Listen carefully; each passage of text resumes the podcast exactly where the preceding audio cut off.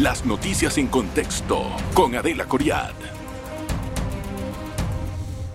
Bienvenidos, gracias por estar en contexto. Este mes que ha pasado hemos tenido situaciones extraordinarias en el consumo de energía. Han sido prácticamente cifras récord en comparación a otros años. Y si usted toma en cuenta un año normal, por ejemplo, el año pasado hubo un día en el que se registraron estas sumas, pero en este año en donde todavía no tenemos las lluvias y el efecto del cambio climático y el fenómeno del niño se están haciendo más presentes que en otros años, hemos tenido cinco veces esta cifra. Vamos a hablar hoy con el secretario de Energía, Jorge Rivera Staff, para conocer cuál es la situación de la matriz energética si esto va a impactar de alguna forma, el retraso de lluvias va a impactar en alguna manera nuestra factura, cuáles son las nuevas tendencias que vamos a tener y también de la interconexión de energía con Colombia. Gracias, don Jorge, por estar con nosotros. Bienvenido. Gracias por estar acá. ¿Cómo es que hemos tenido días récord en consumo de energía? Explique eso un poco mejor y qué significa eso para ustedes. Gracias, eh, Adela, por la oportunidad de, compartir información relevante y preocupación que generalmente tenemos eh, a nivel de la ciudadanía. Mira, normalmente, como tú indicas, eh, el, día o hay un momento en el año donde tenemos un récord de demanda. E históricamente sucedía o en el mes de abril o en el mes de mayo y sucedía una vez al año. Esto, en este caso, pues te, doy un poco de contexto, como el programa, ¿verdad? En el año 2020 tuvimos eh, un récord de demanda de alrededor de 2.000 megawatts, eh, cuando el récord anterior era de 1970, 80, Pero, pero por poco. Por muy poco. fue algo tan extraordinario. Luego, el año pasado, casualmente, en mayo, tuvimos eh, un récord de demanda de 2.031 megawatts. Y luego este año, ya en marzo, tuvimos por primera vez ese aumento del récord del año pasado Luego en abril tuvimos nuevamente y ahora en mayo hemos tenido dos vemos. En este momento, el último récord de demanda que tenemos del 4 de mayo pasado, 2.171 megawatts. es decir, 140 megawatts adicionales a lo que habíamos tenido el año pasado. Así que, sí, cualitativamente y cuantitativamente ha sido importante. entiendo. Hay una preocupación por parte de eh, la ciudadanía, bueno, por lo menos a mí me preocupa demasiado los bajos niveles de los lagos o la, la tardanza de las lluvias. Y en esto me gustaría entender si tiene que ver también con la generación eléctrica y, porque me va a decir, tal vez eso no me ha afectado, pero porque estoy teniendo producción de combustible fósil. O sea, quiero que me explique cómo se relaciona eso con lo que me va a llegar a mí en la factura este mes. Sí, mira, muy buena pregunta. En este caso, eh, el sector eléctrico y la matriz nuestra, eh, normalmente durante los meses de abril y mayo, son los meses de transición entre el verano y el invierno. En este caso, pues por eso es que en esos meses es que se dan estos aumentos estos récords, se rompen los récords de demanda porque son los meses donde eh, se deja de recibir los vientos alisios que refrescan la temperatura en, el país, pero todavía no comienzan las lluvias que también refrescan. En ese momento, esas cuatro o cinco semanas es donde hay todavía mucha irradiación solar y todavía no llegan las lluvias. Entonces eh, se siente más el calor, como decimos, y se usa mucho más aire acondicionado. En este caso no es la excepción, es lo que hemos visto meses de abril, meses de mayo.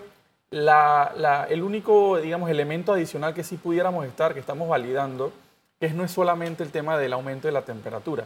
También estamos viendo un proceso intenso de reactivación económica.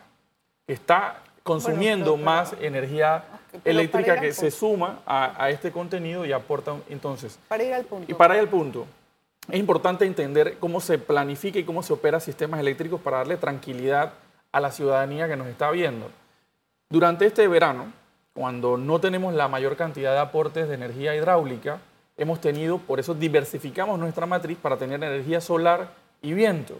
Bueno, en este momento tenemos la energía solar y el viento aportándonos alrededor de un 25% de ¿Y el- nuestro y consumo la fósil? ¿Y la eléctrico. fósil? La fósil está en alrededor de un 50% Uy, guau. y el, eh, la hidroeléctrica alrededor de un 30%. Bueno, entonces, ¿qué significa? ¿Que la factura me va a llegar más cara porque no, se está usando? no necesariamente ¿Cómo porque, se- porque la demanda de energía eléctrica se planifica y se Pero contrata. se cobra más cara. Se contrata. Ese, ese es el punto. Tenemos un componente de todo el consumo eléctrico dentro de estos meses que está en contratos. Entiendo, pero ese Independientemente del valor que tenga la energía térmica que se está inyectando, se tienen unos contratos firmados. Eso sí, siempre hay un- una parte de la Nadie energía va a vender perdiendo. que está, su- Y- y que está obviamente- sujeta a eso. ¿no? Pero ese contrato de energía fósil que se hizo, ¿desde cuándo se hace? Eso no se hace eh, con tanta antelación. Sí, Bueno, efectivamente. pero ¿a cuánto estamos comprando esta, esta energía Eh, fósil? es para que importante, entienda yo? Aelita, vamos a explicar también el, el Sí. modelo del- del- de, cómo contratamos. Sí.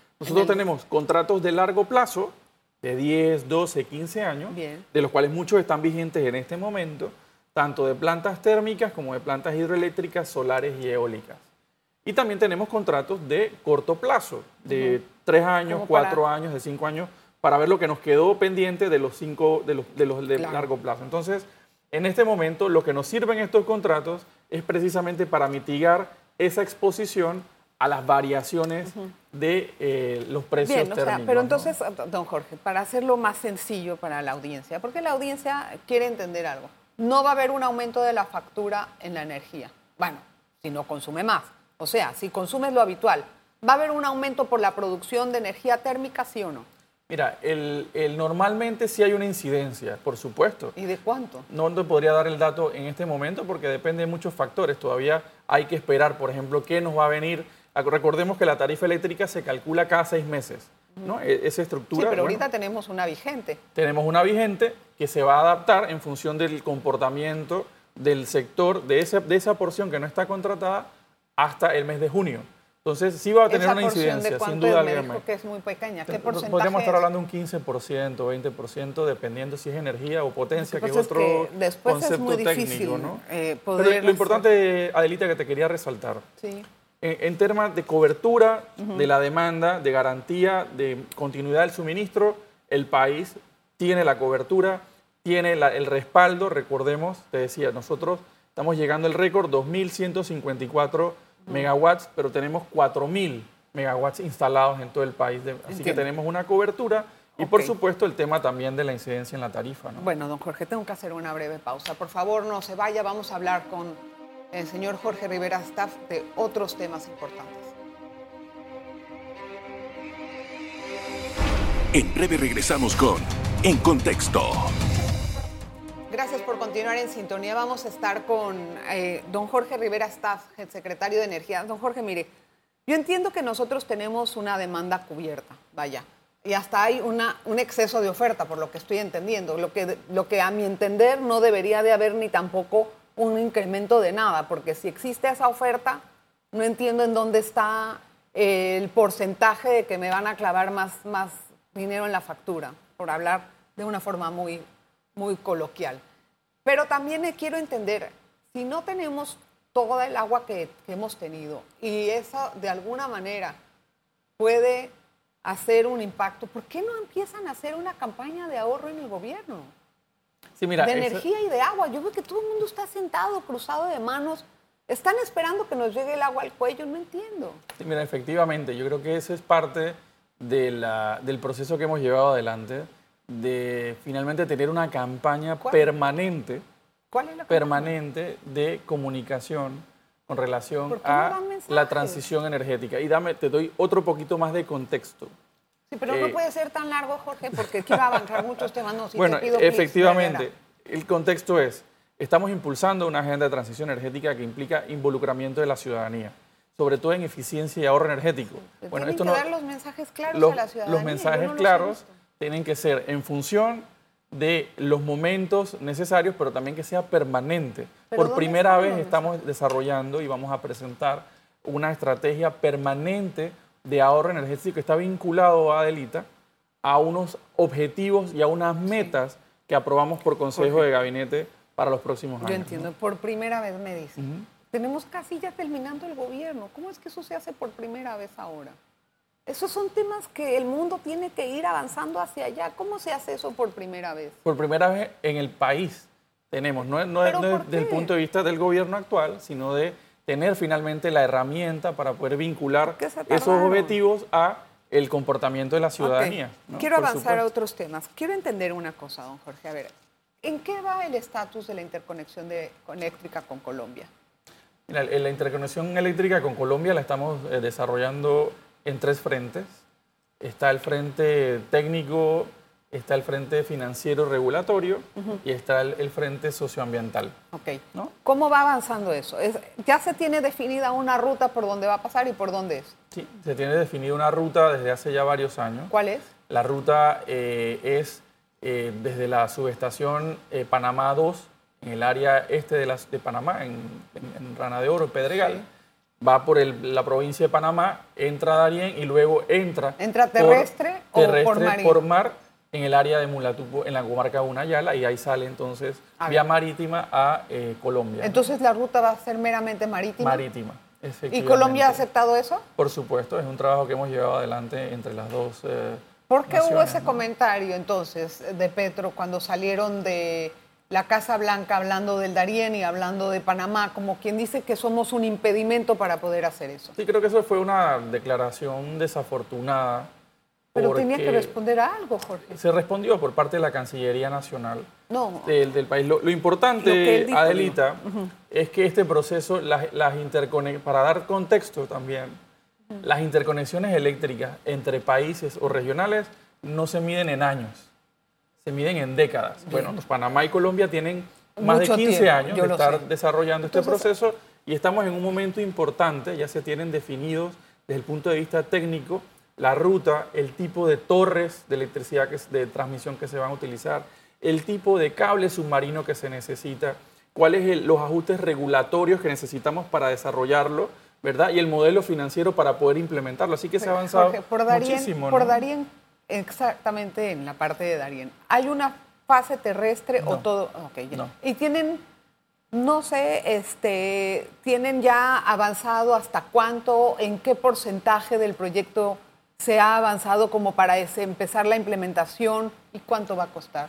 Mira, el, el costo aproximado son 500 millones de dólares. Exacto, los va a financiar una organización, Lo estamos, el BID, ¿no? Se estaría financiando con apoyo del Banco Interamericano de Desarrollo, pero también con el propio Sí. modelo de negocio de la, Y los, del lo- proyecto. los colombianos están de acuerdo, digamos, para entender cómo va a ser. ¿Están de acuerdo con esto? Sí, Yo no entiendo entonces a qué, a, qué, a qué se debe esto. O sea, no entiendo qué... lo- ¿Usted ha hablado con su homólogo en Colombia? Por supuesto, tenemos una muy buena comunicación con la ministra de Energía y Minas de Y le preguntó a la ministra de Energías qué onda con esas declaraciones de Petro. En este caso realmente fue una declaración puntual hablando de que no está, no se dio el proceso de interconexión porque es como lo interpretas y no, voy a- no vamos a entrar eh, en eso. ¿no? Lo importante es que el único lugar en América, en toda América, no digo América Latina, donde no hay interconexión Es en eléctrica nuestros países. entre Colombia y Panamá. Sí. Así que ¿Qué ese va- es el trabajo que estamos ¿por haciendo. ¿Por qué le va a servir a Panamá esa interconexión? Mira, por eh, diversas razones. Primero, por seguridad energética. ¿no? Nos permite complementar la eh, capacidad de tener energía eléctrica en el este del país. es, te, digo, te doy un ejemplo, es como tuviéramos la oportunidad de tener una nueva planta de fortuna en el área de Gunayala. Entiendo. Sería el equivalente eléctricamente Como, por el como- cable. ¿no? tenem- Y segundo, tendríamos un abaratamiento de la energía. abaratamiento de la energía, ¿Sabe qué pasa, efectivamente. Jorge?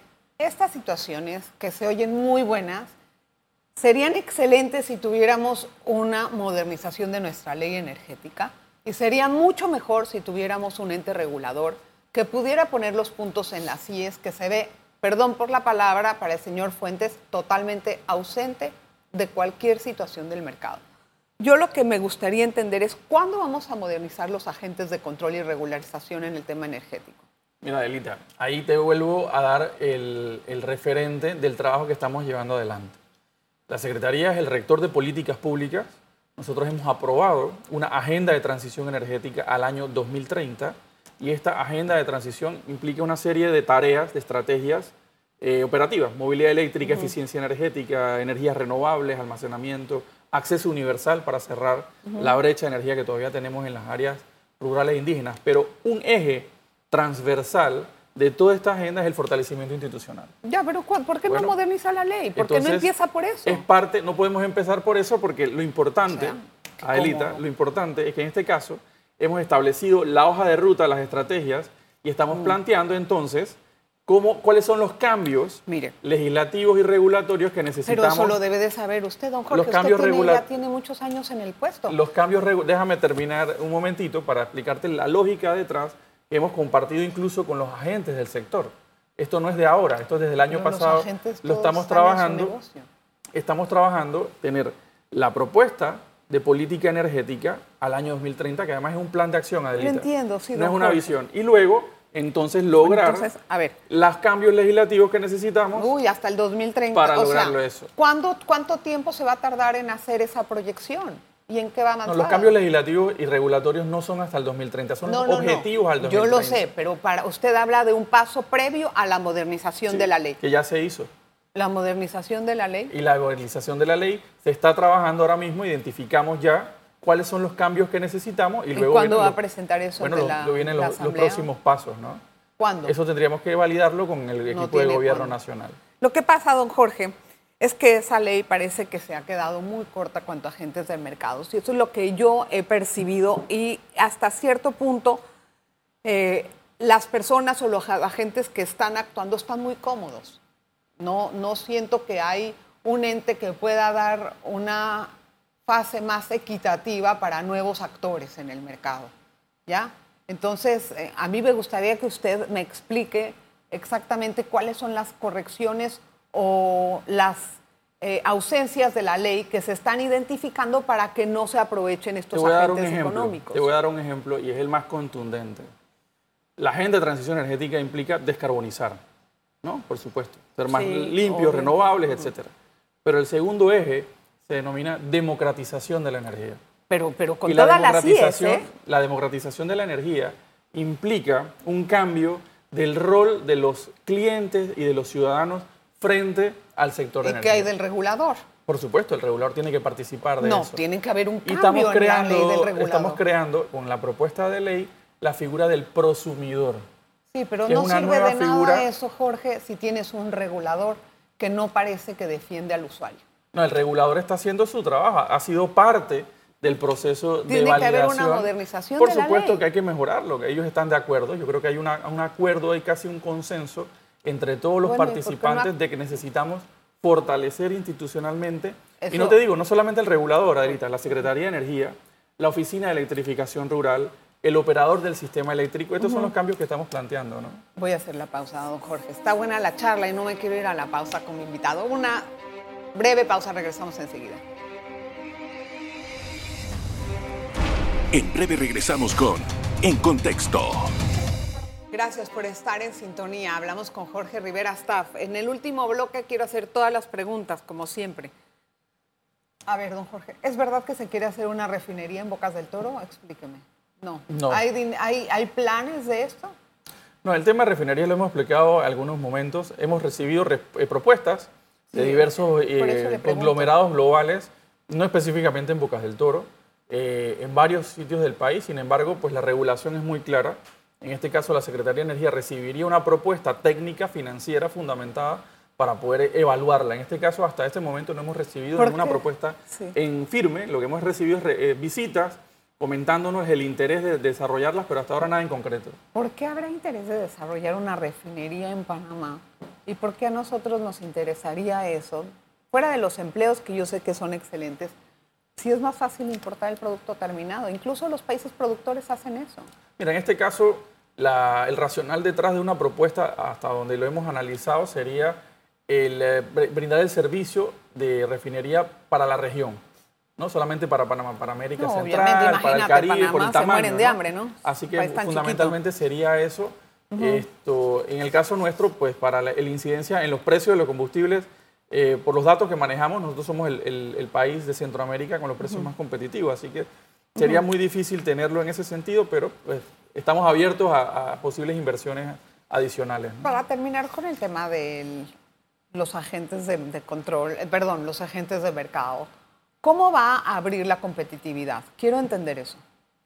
Sí, mira, ahí son dos temas. ¿no? El primero, lo que te comentaba, la creación de la figura del prosumidor, que es un cambio radical. La figura del prosumidor, ¿qué sería en cortitas palabras? En, en cortas palabras, es empoderar a los clientes para que puedan producir, revender, vender, comercializar su energía y además de consumirla. Hasta ahora me tienen secuestrada, no puedo poner una planta de solar en mi casa porque, ah, no, porque no me adapté a la matriz y al no sé qué. Y me cobran lo que les da la gana, perdón, como es- consumidora me siento muy frustrada. Esa es la herramienta que le queremos dar a los clientes. Y segundo, la posibilidad de la comercialización independiente de energía. En España y en muchas Es partes decir, del mundo es- tienen eso es lo que estamos muy- presentando como una propuesta. ¿Y cuándo va a ser la propuesta? A ver si te van a dejar los agentes del mercado, los dominantes. Yo creo que es No un tema de si dejan o no. Claro es, un- que es un, sí. es un tema de entender el racional detrás y los beneficios para el sistema, para los ciudadanos. así Fantástico. ¿Crees que van a ceder de sus ganancias para eso? Entiendo que sí, sí, sí. Hemos hecho un proceso de validación preliminar y hay acuerdo. Evidentemente, en todo proceso hay quienes están a favor y en contra y es de, de nuestra parte ¿Cuándo va como a ser eso gobierno una realidad, hacer ese balance, ¿no? ¿Cuándo va a ser eso? Por, por ahora no te podría dar una fecha. Esto estamos validándolo a nivel interno del Uy, equipo de me- gobierno. Ya, ya pero me dijiste que pronto. se va a quedar archivado. No, no me digas eso. ¿En serio se va a quedar así? No, no creemos que se vaya a quedar archivado. Pero sin en, tu, embargo, en es- tu gobierno, en el gobierno del doctor del señor Nito Cortizo ya no lo van a hacer. No van a querer ese chicharrón con los agentes económicos. No necesariamente, yo creo que es un, por- es un punto importante, Adelita, de el proceso que hemos llevado adelante. Bueno. Te digo, la construcción de la factibilidad técnica, pero entendiendo también la viabilidad sociopolítica. ¿no? También hay otras cosas importantes en el tema de combustible, Jorge. Han salido algunos... eh, o sea, ¿cómo yo sé si realmente a mí me están vendiendo gasolina de la 95 y no me están dando otra? Mira, ahí es importante, eh, surgió en redes sociales algunos temas de, de- cuestionamiento sobre como esto. consumidora, ¿no? Uno va con fe y con buena fe, pero ¿qué es lo que me están dando? ¿Qué sé yo? Efectivamente, nada más para resumirte, cada embarque de, de combustibles que llega a nuestro país eh, re- se le realizan pruebas de calidad a ese eh, producto, eh, a cada uno de los que llegan. Están diésel 91 y 95 y además no solamente prueba de octanaje, de calidad de octanaje, se realizan entre 9 y 10, 11 o 12, dependiendo del tipo de embarcación o del tipo de producto, pruebas adicionales de calidad. Está bien, pero ¿cómo que puedes se estar seguro de que ese, ese, ese, ese producto de calidad realmente va a la bodega o al, al despacho de 91 o de 95? ¿Cómo puedes tenemos estar los, seguro? porque se tienen lo- los mecanismos de trazabilidad en cuanto a los embarques, ¿no? De dónde ¿Y lo viene pueden el alterar después? Es muy difícil que haya una alteración en nuestro país sobre eso. Pero no tendría entonces- ningún sentido económico hacerlo. ¿Cómo no? Pago más por una gasolina más barata. Pero no, no, no- no hay la posibilidad en el caso, en el mecanismo de la cadena de comercialización nuestro, desde el tanque de almacenamiento que, donde llega y lo deposita el barco hasta que se deposita en los cisternas, en, las, en, las, en las estaciones de ¿Y quién combustible. fiscaliza que se... que Nosotros, se- la Secretaría de ¿Y cada Energía. cuánto hacen monitoreos de Nosotros ese hacemos monitoreo, la- el de los barcos se hace, perdón, con cada barco que llega. Sí, pero ¿y el, Y el de- monitoreo en, la cadena lo hacemos, los hacemos eh, durante todo el año, programamos las inspecciones y fiscalizaciones ¿Las necesarias. programan y le hablan al despachador o Por se van de sorpresa? No, vamos, no, se va de esto, ahí aleatoriamente ¿El se llega a la Secretaría. El año pasado estuvimos El haciéndolo. año pasado, el año y de, o sea, cinco meses tienen que no hacer ninguno. Por supuesto que estamos llevando adelante el proceso. Y te digo, pero, bueno, ¿por qué? Te explico, Adelita. Estamos hablando de el, eh, los recursos del Estado.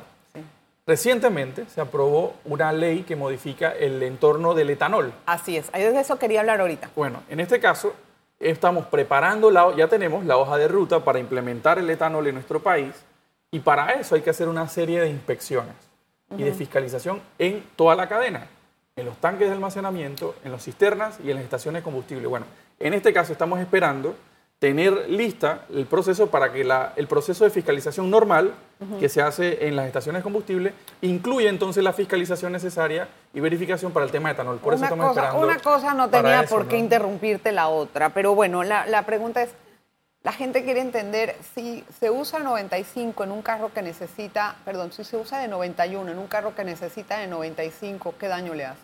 Mira, ahí es importante entender, los vehículos en nuestro país y en, en general que necesitan utilizar 95 son muy pocos. ¿Cuáles son? Son autos de alta gama, autos de alta pote- potencia. Los, los ¿Cómo vehículos qué? que ¿Me estás utilizamos, no sé, hablando que vehículos un casi deportivo? deportivos, etcétera, que necesitan ese tipo O camionetas y que lo dicen- 4x4, No, ¿o las qué? 4x4 normalmente son diésel. Diésel, es verdad. No, normalmente. Entonces, en este caso, para ese tipo de vehículos muy específicos, que su manual lo requiere, pues eh, ahí sí. Pero la mayoría de los vehículos realmente utilizan. O sea que si, el si 91. yo, entonces yo no tengo por qué usar 95 para mi carro. Se- Si se- es del 91, es- ¿me están dando la misma cosa se o cómo? entiende que es unas prestaciones adicionales de, de alguna eficiencia, no es ni siquiera más limpieza del, de combustible, Sí, es de más efique- eficiencia motor, y, poten- y potencia para el motor.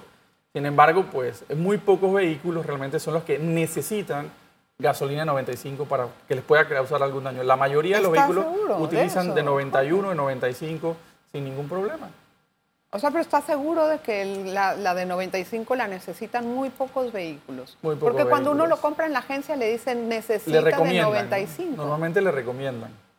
que sea Ahora, en la 95. parte del etanol, ¿cómo se están adaptando? Ya me quedan dos minutos, nada más para, para decirle el tiempo. Y quería saber, ¿ya tienen, por ejemplo, programados eh, las producciones de caña, etcétera, que se van a necesitar y después eh, todo el tratamiento industrial que se requiere? Mira, en este caso la hoja de ruta lo que plantea es tener exactamente los datos que se necesitan de la cobertura o de la ampliación de hectáreas de caña, la, en- la capacidad de procesamiento de esas cañas, las plantas que producen etanol y la adaptación de nuestra eh, cadena de comercialización a la mezcla, etcétera. ¿Cómo se- sé que hay eso una no va a de haber una manipulación de precio que me va a alterar a mí el precio de la gasolina? ¿Quién De- va a controlar De eso? la misma forma en que tenemos una fórmula de precios vigente hoy en día para, el- para el combustible. Sí, pero sin eso va a depender mucho de la generación y todo. Ahorita la que tienes es, es este, de- de- tal Es- vez algún otro cálculo. Ahorita vas a tener una producción, te van a decir, no, que no hubo lluvia, no, que no hubo tanto. Entonces, la demanda y oferta y me van a salir con esos cuentos raros. Efectivamente, para eso entonces se esta- establece la fórmula, que es la clave. En todos los programas de etanol en el mundo, la fórmula de incorporación del precio del etanol en la gasolina es la clave y es lo que estamos trabajando, uno de los elementos que estamos trabajando que en ahí esa no hoja de puede ruta, ¿no? haber esa situación de, de- bueno, o sea, lo- se me acaba el tiempo, pero es que lo que me preocupa a mí es que de verdad cuatro bellacos, por así decirlo en forma muy coloquial, se acaparen ese mercado y después estén jugando con los, con, con los precios. No me gustaría eso. Yo espero que sea algo así. Gracias. Gracias, don Jorge, por estar Aida. con nosotros. Gracias siempre por estar aquí y gracias a usted por poner atención al programa y nos vemos la próxima.